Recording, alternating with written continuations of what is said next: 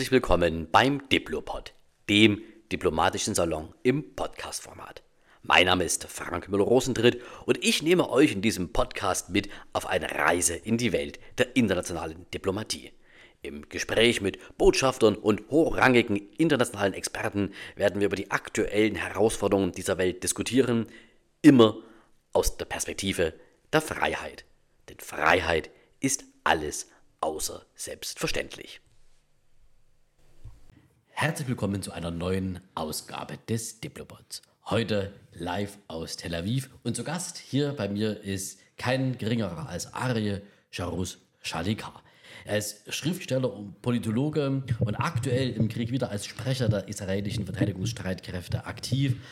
Ari erklärt in deutschen Medien wie kein anderer die aktuelle Situation hier in Israel und im Gaza. Er hat einen eigenen Podcast aktuell, Pulverfass Nahost, einen Kriegsbericht, der täglich seit Beginn am 7. Oktober äh, live ist. Und ich kann allen nur wärmsten empfehlen, hier reinzuhören, denn keine Zeitung kann in dieser Detailtiefe jeden Tag das bringen, was Aria hier macht. Er ist 1977 in Göttingen geboren, aufgewachsen im Berliner Stadtteil Wedding, wo er in einer Graffiti-Gang war und machte nach Abitur seine Grundausbildung bei der Bundeswehr, wanderte dann 2001 nach Israel aus, hat internationale Beziehungen und Nahostgeschichte an der Hebrew University studiert und war anschließend offizieller Sprecher der israelischen Verteidigungsstreitkräfte. Er ist Major und seit 2017 wieder Abteilungsleiter in der israelischen Ministerium. Er ist vielen in Deutschland bekannt als Autor ganz bekannter Bücher. Eines davon wurde sogar deutschlandweit verfilmt, war in den Kinos. Ein nasser Hund ist besser als ein trockener Jude. Oder ein ganz tolles Buch, was ich auch nur wärmstens empfehlen kann. Der neue deutsche Antisemit. Gehören Juden heute zu Deutschland? Eine ganz persönliche Analyse aus dem Jahr 2018 bei Hendrich und Hendrich erschienen. Oder, und das ist, glaube ich, auch, zeichnet extrem aus, dass er immer wieder daran interessiert ist, die Freundschaft zwischen Juden und Arabern nach vorne zu bringen. Ähm, und er hat es wunderbar zum Ausdruck gebracht in seinem Buch Shalom Habibi. Lieber Ariel, eine ganz große Ehre, dich heute hier live in Tel Aviv, live aus Tel Aviv zu berichten. Wie geht es dir ganz persönlich und wie hat sich dein Leben seit dem bestialischen Überfall Hamas auf die israelische Zivilbevölkerung am 7. Oktober 2023 verändert? Wie ist die aktuelle Lage im Krieg gegen die Hamas? Also du, Frank, erstmal äh, schön, dich hier in Israel treffen zu können und äh, auch hier zu Gast zu sein äh, in deinem Podcast. Äh, seit dem 7. Oktober sage ich immer, wenn ich gefragt werde, wie es mir geht, mir geht es den Umständen entsprechend mal gut, mal weniger gut. Mir persönlich geht es ja in Ordnung, aber weil die Situation halt angespannt ist, wegen dieser Kriegssituation, wegen der Geiselnahme, äh, wegen dem Beschuss äh, jeden Tag aus Gaza und aus dem Libanon und Terror aus Judäa, Samaria, Westbank, sind wir natürlich in einer Situation, äh, wo wir alle irgendwie in einer nach wie vor Aftershock-Situation uns befinden, alle irgendwie hier im Land, irgendwo traumatisiert von den Geschehnissen des 7. Oktober die natürlich hier alle irgendwie äh, berühren und äh, uns allen nahegehen. Weil nicht nur dieses Massaker, wo wirklich viele Menschen ermordet wurden, äh, was natürlich äh, heftig ist und seit dem Holocaust es so nicht gab am jüdischen Volk, sondern auch die Geiselnahme von Menschen, äh, die einfach aus ihren äh, Wohnungen, aus ihren Kibbutzen von einem Musikfestival in den Gazastreifen vor 134 Tagen verschleppt wurden und von denen seitdem je jegliche Spur fällt, das ist natürlich eine Sache, die auch mir persönlich sehr, sehr nahe geht. Und die Situation äh, vis-à-vis -vis dem Gazastreifen ist eine der vielen Situationen, ich habe es gerade angesprochen, wir sind mit dem, Blauge, mit dem Auge als israelische Armee natürlich auch Richtung Libanon äh, gerichtet, Richtung Syrien gerichtet, Richtung Jemen gerichtet, Irak, Iran und andere Gebiete um uns herum, wo bestimmte Dinge passieren oder bestimmte Länder oder Organisationen eventuell mit einem oder anderen äh, einem oder anderen äh, Terrororganisation um uns herum gemeinsame Sache machen. Das sind alles Dinge, die wir natürlich im Auge haben müssen und das jeden Tag, jede Nacht und das ist natürlich sehr, sehr angespannt. Vis-à-vis dem Gazastreifen, wo natürlich der Hauptkonflikt äh, derzeit äh, noch stattfindet, kann sich alles noch verlegen Richtung Libanon, je nachdem, was äh, dort äh, Hassan Nasrallah die nächsten Tage und Wochen machen wird. Aber jetzt gerade ist der Gazastreifen nach wie vor Hauptkampfzone für uns. Das natürlich wegen zwei Gründen.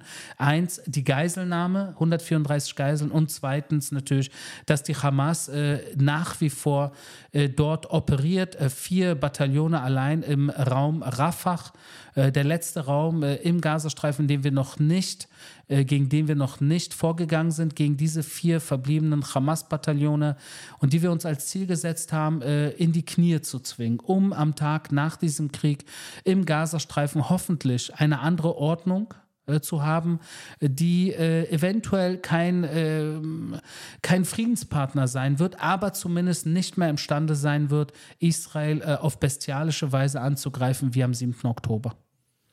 Und jetzt hast du gerade selbst äh, Rafah angesprochen, äh, im Süden, wo ihr ja als IDF nie gesagt hat, dass die Menschen dorthin sollen, sondern der Zielpunkt war ein anderer.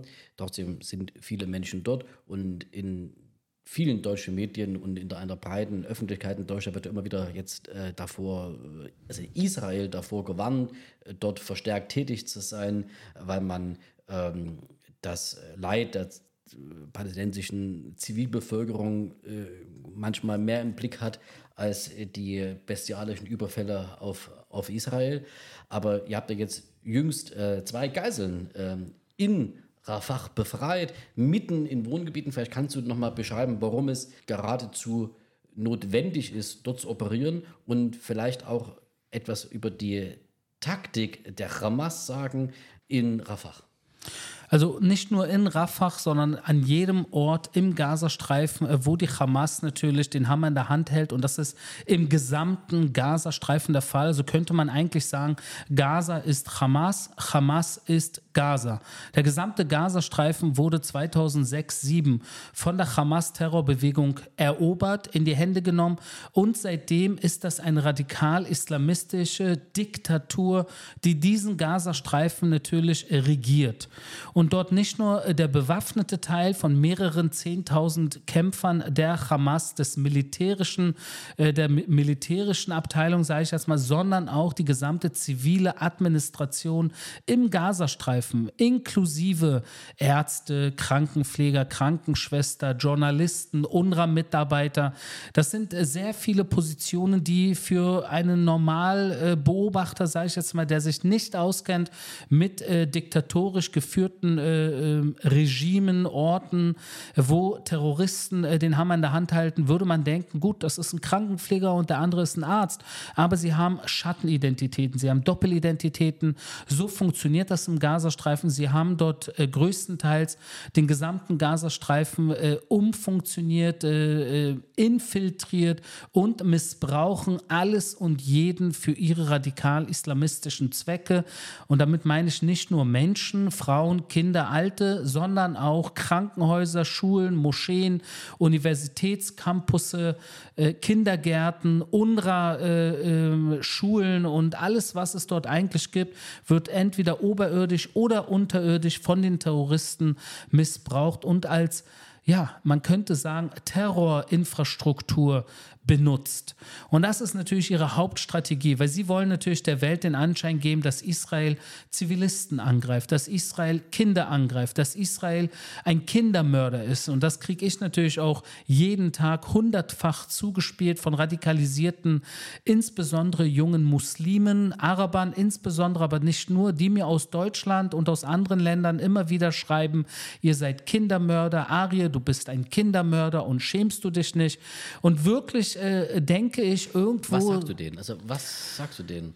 Sie glauben tatsächlich daran. Äh, sie kriegen auch genug Propagandamaterial äh, à la Pallywood zugespielt, wo natürlich ein ganz gewisse, eine ganz gewisse Sache dort breit äh, äh irgendwie. Den, den Hörerinnen und Hörern, die jetzt nicht so tief im Konflikt drin sind und auch den Krieg durch einen Podcast nicht so intensiv verfolgen, kannst du uns nochmal erklären, was äh, Pallywood ist? Was ist das? Naja, also es ist eine Hollywood ist wie Hollywood, aber von den Palästinensern, aber halt sehr viel Fake News. Ne? Also da wird sehr vieles äh, theatralisch und äh, äh irgendwie zusammengestellt. Äh, äh, man hat zum Beispiel am Anfang äh, des Konfliktes jetzt, kurz nach dem 7. Oktober, hat man zum Beispiel Leichensäcke im Gazastreifen gesehen, wo die Leichen in den weißen Säcken sich bewegt haben. oder Personen irgendwie als tot gefilmt wurden, aber dann das Handy noch in der Hand hielten. Ja, also das sind so Dinge, die natürlich dann äh, auffallen, wenn man da genau äh, hinguckt.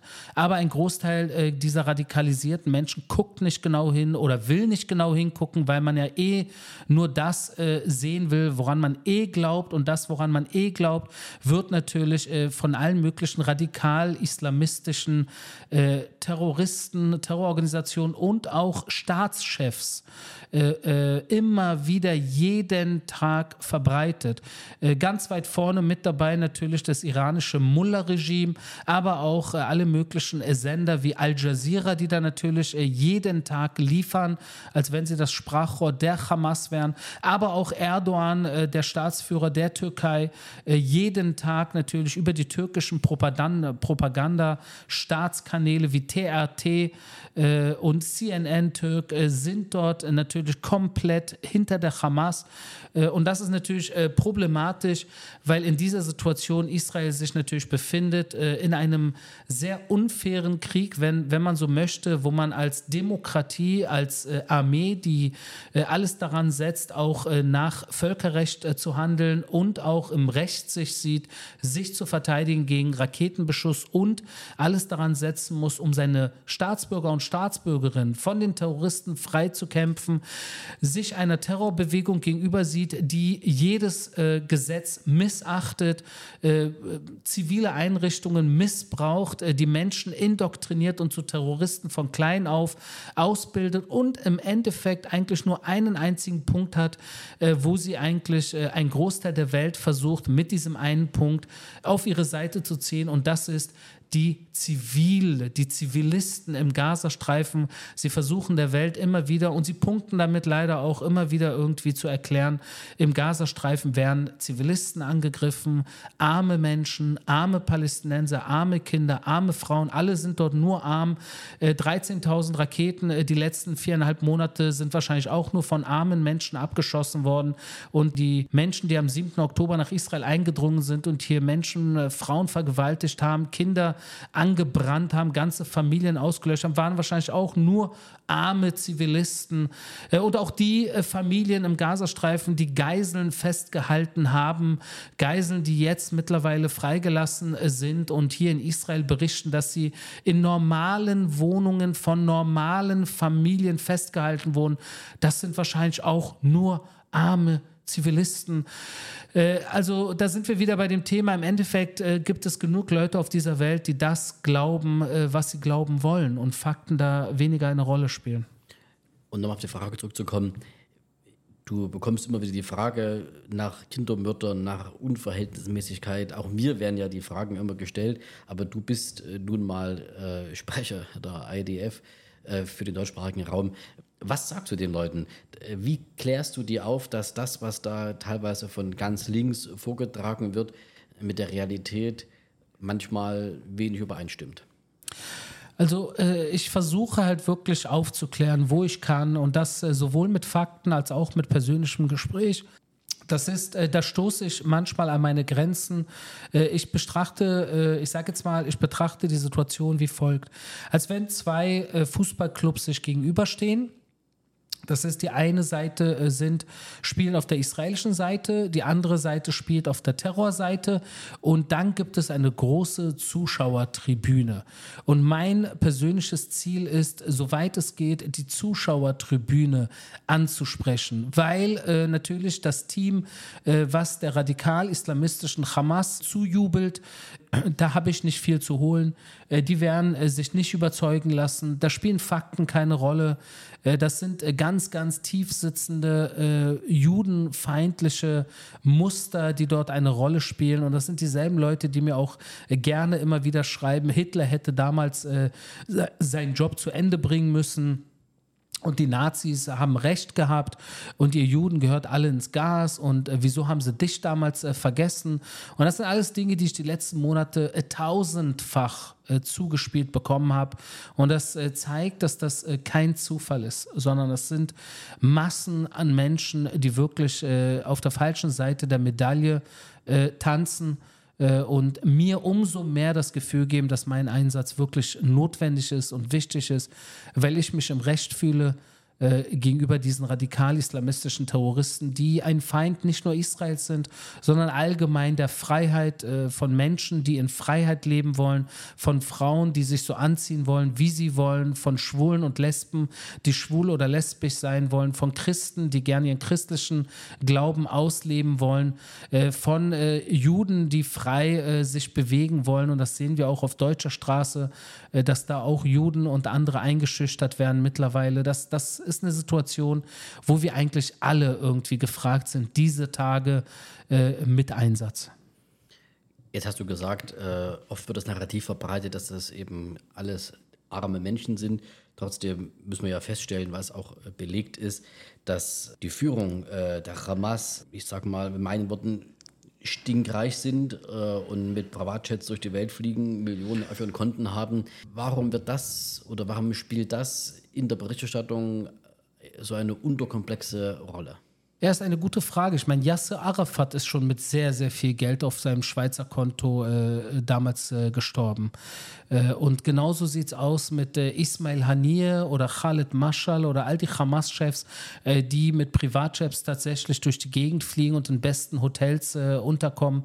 da fragt man sich nicht wirklich, wie das sein kann. Aber man braucht auch nicht irgendwie in die Hamas-Führung im Ausland zu gucken. Es reicht, wenn man sich im Gazastreifen die Situation anguckt, wo die Terroristen sich eigene Zonen unterirdisch aufgebaut haben, von wo sie Krieg führen, während sie ihren, ihre eigenen Menschen oberirdisch ihrem Schicksal hinterlassen. Ich meine, wenn es den Terroristen äh, um die eigenen Menschen gehen würde, dann hätten sie doch schon längst all die Geiseln freigelassen, weil sie doch Sorge haben müssten ums Wohlergehen ihrer eigenen Leute. Dem ist aber ganz offensichtlich nicht so, weil im Endeffekt sie der Außenwelt äh, äh, immer wieder vorspielen, dass äh, die armen Zivilisten und die armen Kinder alle äh, äh getötet werden, innerlich jedoch im Gazastreifen selbst und in der radikal-islamistischen Ideologie sind das keine armen Kinder und keine armen Frauen, sondern das sind Märtyrer. Sie sterben für etwas Heiliges. Aus ihrer Sicht ist das ein äh, Tod, den sie herbeisehnen, auch als Mann. Äh, und äh, sie wollen äh, irgendwie Jungfrauen im Paradies bekommen. Sie glauben daran, dass das das Richtige ist. Und das ist eine Indoktrination von klein auf von sehr, sehr vielen Millionen Menschen, äh, wo äh, vernünftige Fakten und Argumente Argumente eigentlich komplett abprallen und das so eine Art Schwarz-Weiß-Situation ist, wo wir als westlich gesinnte Demokratiefreunde, freiheitsliebende und das Leben liebende Menschen überhaupt nicht die Realität gleich wahrnehmen, wenn wir denjenigen Terroristen gegenüberstehen, die den Tod für sich und ihre Familien herbeisehnen und so auch agieren. Und das haben wir am 7. Oktober gesehen. All diese vielen tausenden Terroristen und auch Zivilisten, die rüberkamen, darunter Frauen und Kinder, viele von ihnen wussten, dass sie eventuell von diesem Abenteuer nicht zurückkommen werden in den Gazastreifen. Und es scheint so, als ob es ihnen egal war. Sie sind rübergekommen und wollten fast schon einen Massenselbstmordanschlag durchführen. Und das ist äh, eine, eine, strategisch gesehen sind wir hier im Nachteil als Menschen, die das Leben als etwas Kostbares wahrnehmen. Man fragt sich ja nach den Bildern, die auch im Fernsehen gezeigt werden, wo suggeriert wird, dass äh, nahezu kein Haus mehr am Gazastreifen steht, fragt man sich, wo kommen die tausenden Raketen her, die noch immer abgeschossen wird? Vielleicht für die Zuhörerinnen und Zuhörer ähm, zu Hause. Kannst du ja noch mal ein kurz einordnen, ob es noch täglichen Beschuss gibt aus Gaza? Wie ist der Beschuss von, äh, aus dem Libanon, äh, von Hezbollah? Äh, gibt es das auch? Aber vor allen Dingen würde mich fragen, wo kommen denn die ganzen Raketen daher? Gibt es da noch Gebäude, die da stehen? Ähm, vielleicht kannst du da nochmal die Zuhörerinnen und Zuhörer mit auf die Reise nehmen, wie die tatsächliche operative äh, Kriegsführung vor Ort ist. Also die, der Gazastreifen ist voll oder war zumindest größtenteils voll von Raketenabschussrampen und Raketen, die die Hamas äh, eingereichert hat, teilweise reingeschmuggelt hat in den Gazastreifen über Ägypten, über unterirdische Tunnel äh, zwischen Ägypten und dem Gazastreifen. All die vielen Jahre äh, haben sie dort nicht nur geschmuggelt, sondern auch eine eigene Waffenindustrie aufgebaut im Zentrum des Gazastreifens, insbesondere im Bereich äh, Dir el-Balach und El-Burej. Und dort haben sie äh, Raketen selbst, äh, also Hamas-Industrie könnte man es nennen, äh, gebastelt und auch äh, RPGs in Massen gebastelt äh, und gebaut. Mit denen sind sie dann auch über die Grenze gekommen und haben hier natürlich äh, Menschen ermordet am 7. Oktober. Und genau wie die Hamas im Gazastreifen ganze Gebiete infiltriert hat und dort ihre Raketenabschussrampen positioniert hat, genauso macht es die Hisbollah auch im gesamten südlichen Teil des Libanons, äh, insbesondere südlich des Litani-Flusses, ist das ein Problem. Laut UN-Sicherheitsrat-Resolution 1701 dürfte die Hisbollah-Terrororganisation eigentlich überhaupt nicht sich südlich des Litani-Flusses befinden. Äh, und nicht nur, dass sie sich dort nicht befinden sollten, ganz äh, sicher sollten sie dort keine Waffen, keine Raketen und keine Raketenabschussrampen äh, aufbauen und noch weniger sollten sie von dort Israel äh, beschießen. Und genau das tun sie seit dem 7., 8. Oktober, beschießt die Hisbollah Israel aus dem Libanon und es sind mittlerweile mehrere tausend Raketen aus dem Libanon in den letzten viereinhalb Monaten auf Israel abgefeuert worden und aus dem Gazastreifen sind es auch über 10.000 Raketen gewesen, die auf Israel abgefeuert wurden. Aus beiden Bereichen sind ungefähr 20 Prozent der Raketen im Land selbst eingekracht. Das heißt, die Hisbollah hat auch äh, Raketen auf den Libanon abgeschossen und auch äh, die Hamas hat und der islamische Dschihad haben äh, ungefähr 20 Prozent ihrer Raketen sind im Gazastreifen selbst eingekracht und explodiert. Äh, darüber redet man auch nicht gerne. Im Endeffekt ist es so, dass mittlerweile wir uns natürlich besonders im Gazastreifen vorgearbeitet haben äh, gegen äh, die Terroristen selbst, gegen die verschiedenen Bataillone der Hamas, des islamischen Dschihad, aber auch gegen die Terrorinfrastruktur und zwar oberirdisch und unterirdisch. Und deshalb sieht man anhand äh, äh, Bildern aus verschiedenen Orten, wie sehr die Hamas an diesen Orten tatsächlich äh, die zivilen Infrastrukturen eingenommen hatte. Wenn man zum Beispiel nach Jabalia guckt, im Norden des Gazastreifens, oder nach Beit Hanun oder auch Khan Yunis im Süden des Gazastreifens, das sind Namen von Orten, wo wir als Menschen im Westen sagen würden, okay, das sind Städte, da leben Menschen.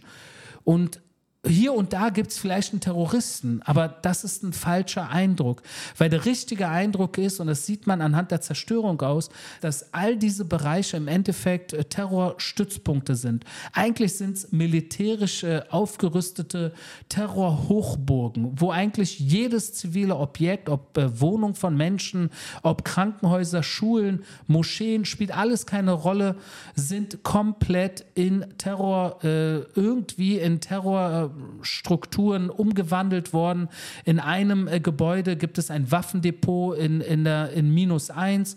In dem nächsten Gebäude gibt es einen, Beobachtungsstützpunkt. Im dritten Gebäude gibt es eine Raketenabschussrampe. Im vierten Gebäude gibt es im Kinderzimmer eine, ein Raketenteil, im Kinderbett und so weiter und so fort. Und das durch diese ganzen Ortschaften, äh, die wir natürlich bekämpft haben, wie Jabalia oder Sejaiya oder Beit Hanun und jetzt auch Khan Yunis da ist eigentlich kaum ein äh, Gebäude, was nicht irgendwie äh, mit Terror zu tun hat. Und das ist sehr bedauerlich, weil man sieht anhand äh, wirklich des Ausmaßes der Zerstörung, wo die Hamas stark äh, den Ort infiltriert hat. Äh, und das sieht man anhand der Bilder. Jetzt muss man natürlich sagen, dass nach viereinhalb Monaten äh, an vielen Orten die Hamas im Endeffekt besiegt wurde.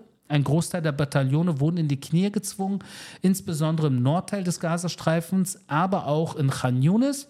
Und jetzt bleiben noch einige Teile im Gazastreifen, insbesondere im Zentrum des Gazastreifens, aber auch in Rafah, wo es noch intakte Bataillone der Hamas gibt, wo es noch Krankenhäuser gibt und Schulen gibt, wo es natürlich Terrorinfrastruktur gibt, äh, immer noch Terrortunnel, besonders in diesen Bereichen, die wir noch nicht angegriffen haben. Und die Frage ist, ob die Hamas jetzt einlenken wird und das Feuer einstellen wird, was ich persönlich nicht glaube, oder sie wollen, dass wir bis auf den letzten Meter im Gazastreifen, wo die Hamas sich befindet, wir uns weiter im Einsatz nach vorne kämpfen. Und eine auch ganz oft an mich gestellte Frage ist, warum flutet die IDF nicht einfach die Tunnel?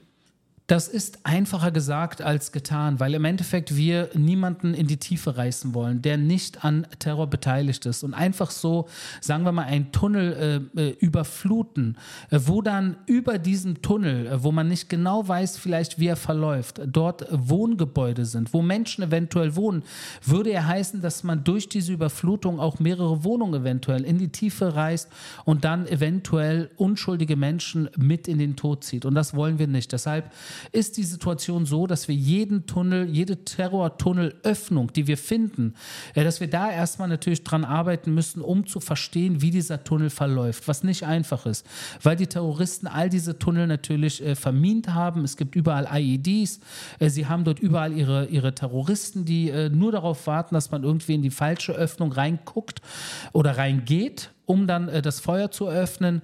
Und das macht das alles sehr kompliziert und man muss sich da extrem viel Zeit lassen, um wirklich diese unterirdischen Gänge äh, zu lokalisieren, zu verstehen, was die Route ist, was die, die Abzweigungen sind. Und wenn man dann im Endeffekt genaue Routen weiß und, äh, und verstanden hat, ob es äh, da drüber, über diesen Tunnel äh, Häuser gibt oder nicht, dann kann man entscheiden erst, wie man diesen Tunnel außer Gefecht setzt. Ob man da Wasser reinlaufen lassen kann kann oder ob man es eventuell sprengt oder ob man andere Wege äh, findet, um diesen Terrortunnel unfähig zu machen. Aber das zeigt ja, wie stark die IDF daran interessiert ist, ziviles Leben zu schützen. Kannst du vielleicht noch andere Beispiele äh, den Zürerinnen und Zürern mal mit auf den Weg geben, ob und wie äh, die israelische Verteidigungsarmee versucht, das, die, das zivile Leid äh, so gering wie möglich zu halten. Naja, also es ist Teil der Strategie der Terroristen, äh, ziviles Leid so hoch wie möglich zu haben, damit man der Welt all diese Bilder natürlich präsentiert und das ist nicht in unserem Interesse.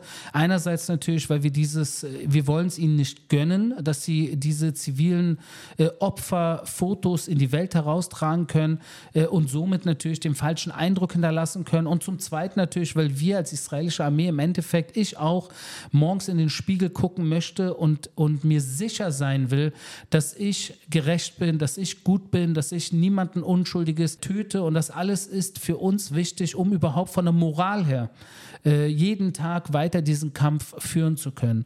Und deshalb haben wir von Anfang an äh, klar gemacht, dass wir auf zwei Spuren operieren. Die eine Spur ist natürlich die Terroristen so präzise wie möglich den Umständen entsprechend außer Gefecht setzen.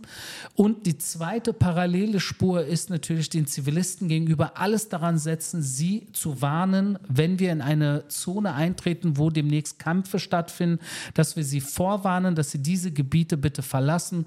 Und das haben wir getan getan, äh, direkt vom 21. Oktober äh, bis heute, jeden Tag, jeden Ort, äh, wo wir reingegangen sind, haben wir die Zivilisten gewarnt.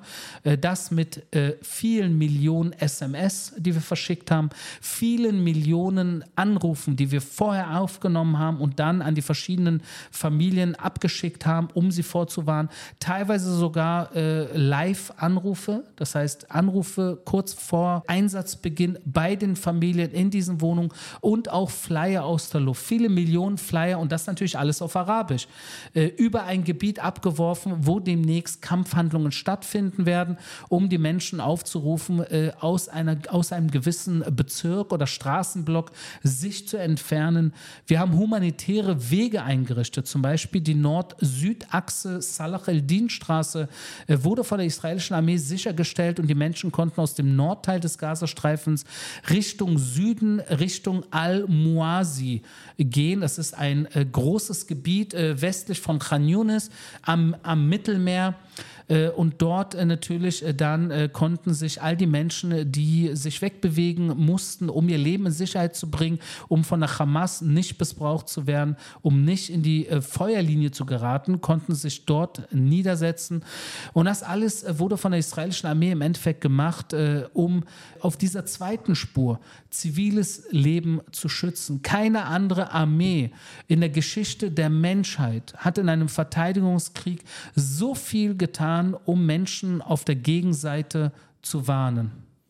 Und im Gegensatz dazu, und das muss ich sagen, den Zuhörern und Zuhörern, ich bin in Tel Aviv angekommen und das erste Bild, was ich im Fernsehen sah, war ein Bericht, wie ein UNRWA-Mitarbeiter, also ein Mitarbeiter des Palästinensischen Flüchtlingswerks der Vereinten Nationen, eine Leiche äh, nach dem Angriff oder nach dem brutalen Überfall auf, am 7. Oktober auf Israel auf das Auto lud und quasi in den Gazastreifen entführte. Kannst du nochmal äh, aus, deiner, aus deinen Insights heraus nochmal berichten, wie die Rolle einiger internationalen Organisationen wie Amnesty International, aber eben auch von UNRWA äh, hier ist? Also prinzipiell sagen wir in Israel schon seit vielen Jahren, dass äh, all die internationalen Organisationen, die im Gazastreifen äh, vor Ort sind, unterlaufen sind, äh, unterwandert sind, äh, infiltriert sind von den Hamas-Terroristen. Und das ist natürlich äh, etwas, was äh, sollte eigentlich niemand wundern, weil wenn man in einen diktatorisch geführten Raum reingeht, läuft eigentlich nichts ohne an dieser Diktatur, äh, nichts an der Diktatur vorbei. Das ist ungefähr so, muss man sich vorstellen, wie damals Nazi-Deutschland. Ich meine, äh, unter der Nazi-Herrschaft äh, kann ich mir nicht vorstellen, dass irgendwelche internationalen Organisationen hätten damals auf deutschem Boden frei und neutral agieren können. Wie kann man sich das überhaupt vorstellen? Wer kann sich vorstellen, ob heute in Russland irgendwelche internationalen Organisationen oder im Iran oder in Nordkorea irgendwelche internationalen Organisationen oder internationale Medien äh, oder sonst wer irgendwie neutral und frei handeln, das geht nicht. Das geht in diktatorisch geführten Gebieten nicht. Und der, der Gazastreifen ist eine radikal-islamistische Diktatur, geführt von Terroristen, äh, die zu allem in der Lage sind und imstande sind und äh, gewollt sind, äh, wie wir gesehen haben am 7. Oktober. Und sie haben natürlich im Gazastreifen äh, komplette äh, Oberhoheit. Äh, Hamas ist eine Organisation, die äh, viele Zehntausende Mitglieder hat, äh, teilweise bewaffnet, teilweise zivil, die natürlich im gesamten Gazastreifen vernetzt sind, sowohl familiär als auch äh, natürlich äh, ihre Kontakte, ihre Freunde, ihre, ihre Leute, die für sie arbeiten. Also es gibt sehr wenige im Gazastreifen, die keinen Bezug entweder zur Hamas oder zum islamischen Dschihad haben.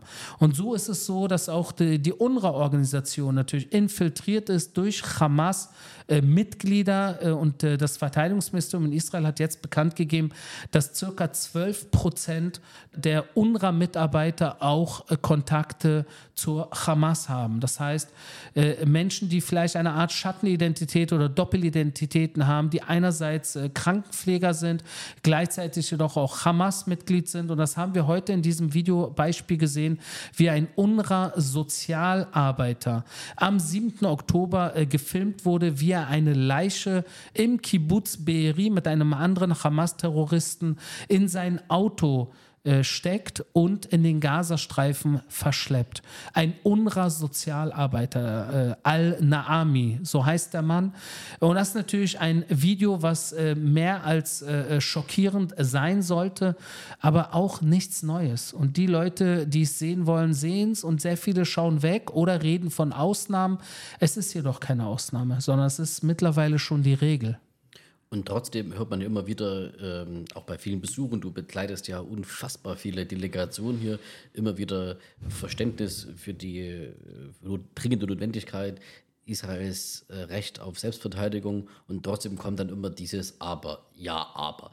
Wie stehst du dazu und vor allen Dingen, was würdest du dir von der internationalen Gemeinschaft, insbesondere von den Ländern wie Deutschland, wo, wo wir Verantwortung tragen, ähm, oder der Europäischen Union, was würdest du dir wünschen? Weil wir sind ja ein außenpolitischer Podcast und das ist ja eine ganz, ganz große außenpolitische Frage, wenn man, äh, je nachdem, wie man das Narrativ auch setzt. Also was würdest du dir da wünschen für, als jemand, der wirklich an der Seite der Freiheit hier kämpft?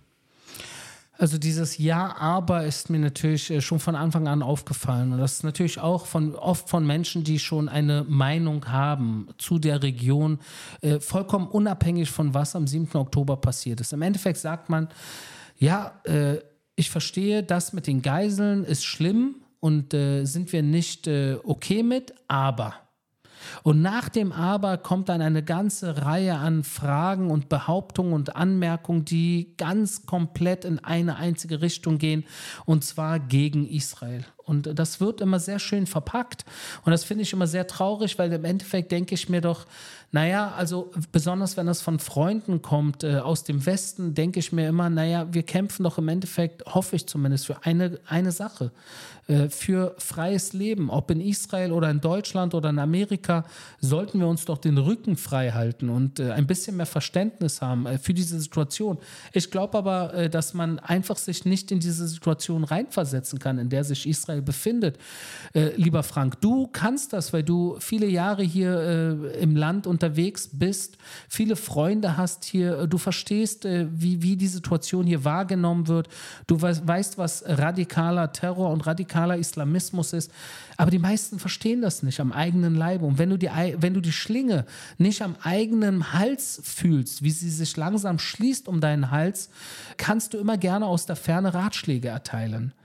Äh, und wir äh, wollen diese Ratschläge jetzt gerade nicht, weil wir befinden uns in einer Situation der existenziellen äh, Verteidigung, äh, wo wir uns an mehreren Fronten gleichzeitig zur Wehr setzen müssen, äh, sowohl Richtung Gaza als auch Richtung äh, Westjordanland, Judäa, Samaria, als auch Richtung Libanon und hin und wieder auch mal aus Jemen und Syrien wird geschossen. Und das, obwohl wir ein sehr kleines Land sind, wo wir aus mehreren Gebieten beschossen werden würden wir uns ein Stück weit mehr wünschen, dass unsere Freunde im Westen ein Stück weit mehr öffentlich sich äh, zu uns bekennen und nicht versuchen, auf allen Hochzeiten gleichzeitig zu tanzen, äh, weil das uns irgendwo auch ein Stück weit das Gefühl gibt, äh, dass wir alleine auf uns gestellt sind. Und dieses Gefühl von alleine auf uns gestellt sein ist eigentlich eine der Haupt, wenn nicht die Hauptlektion aus dem Holocaust. Weil nach dem Holocaust haben die Juden sich geschworen, dass wir nie wieder Opfer sein wollen und dass wir nie wieder irgendjemand vertrauen können, wenn es um unsere eigene Existenz geht. Und es gibt keinen anderen Weg, außer uns zur Wehr zu setzen, zu verteidigen und zu kämpfen. Eine letzte Frage du bist ja nicht nur Offizier, sondern Offizier hast natürlich selbstverständlich ein Universitätsstudium hinter dir, du hast eine Ostgeschichte studiert, äh, bist also ein ausgewiesener Fachmann in dem Bereich. Jetzt wird ja, du hast gerade von Ratschlägen gesprochen, immer wieder der Ratschlag, jetzt wäre der richtige Zeitpunkt für die Zwei-Staaten-Lösung gekommen, wenn nicht jetzt, wann dann. Äh, viele westliche Staats- und Regierungschefs tragen das vor. Wie siehst du das aus deiner Perspektive on the ground? Also Zwei-Staaten-Lösung ist ja eine Sache, die wir hier schon immer eigentlich wollten in Israel. Schon 1947 UN-Teilungsplan hat die jüdische Seite Ja gesagt, die arabische Seite hat Nein gesagt und dann haben fünf arabische Armeen versucht, äh, drei Jahre nach dem Holocaust äh, die Juden ins Meer zu verjagen. Und äh, die Juden haben damals gewonnen und auch später haben die Juden wieder gewonnen und wieder gewonnen in jeder, jeder Konfrontation, wo radikale Kräfte um Israel herum immer wieder denselben Wunsch hatten und und zwar die Juden hier zu vertreiben bzw.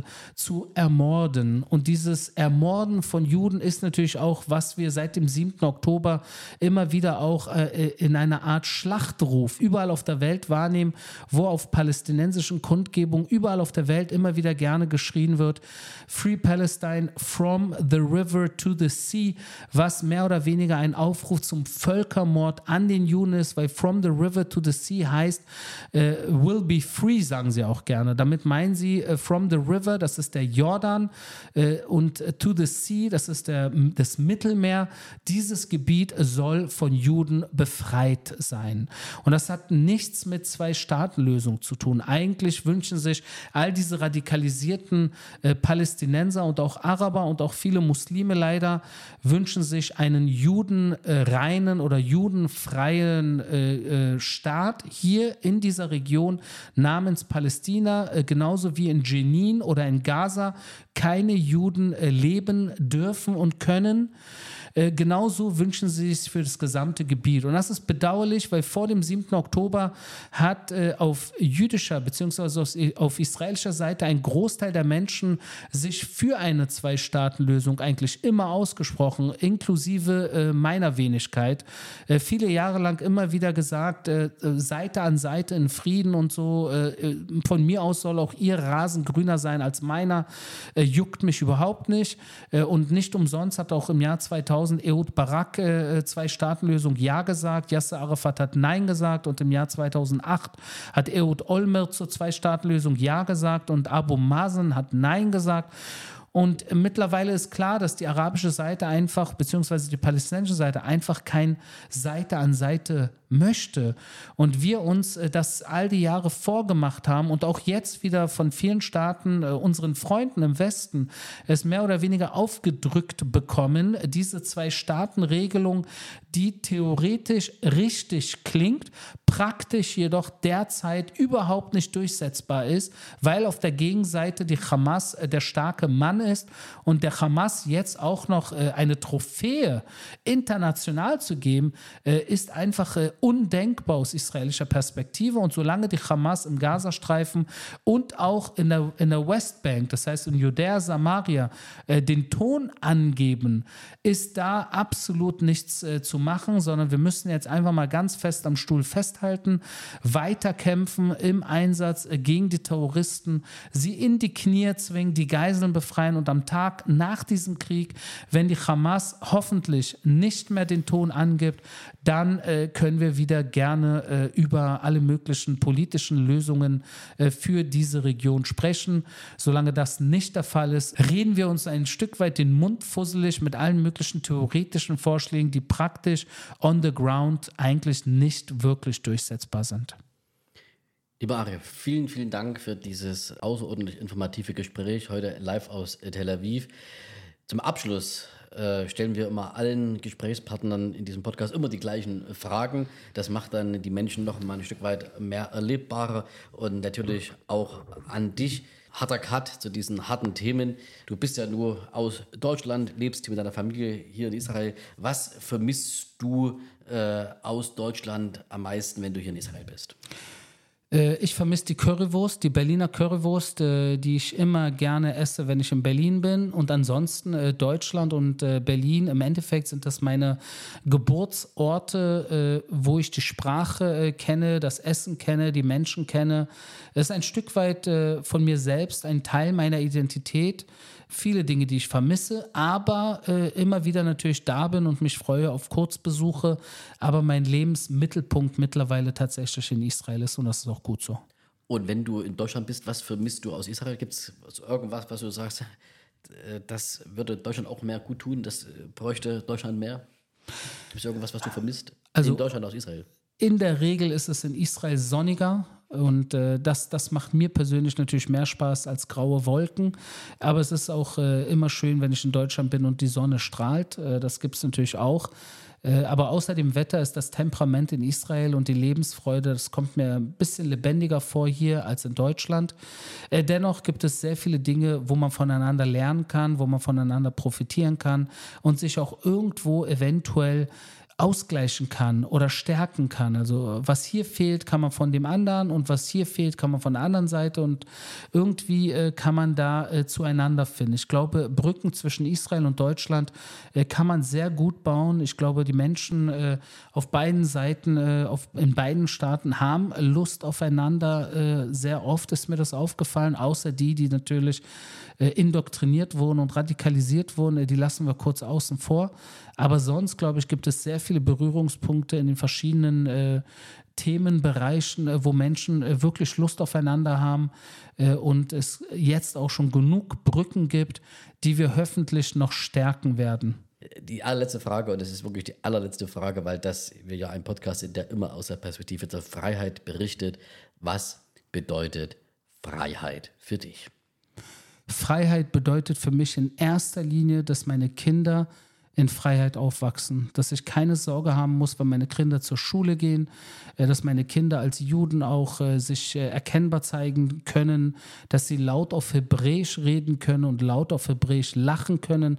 Das bedeutet für mich Freiheit und das habe ich jetzt gerade hier äh, an diesem Ort in Israel äh, mit meinen Kindern und das macht mich sehr, sehr glücklich und das will ich unbedingt beibehalten. Deswegen bin ich auch im Einsatz und tue meinen kleinen Beitrag äh, zu dieser Situation äh, leisten, um natürlich äh, für die Freiheit dieses Staates mitzukämpfen. Vielen lieben Dank und wer mehr von Aria Sharushadika hören möchte, den empfehle ich seinen täglichen Podcast, eine Live-Berichterstattung, ähm, Pulverfass, Nahost. Viel Freude beim Erhören und liebe Arie, vielen Dank für das tolle Gespräch. Danke, Frank.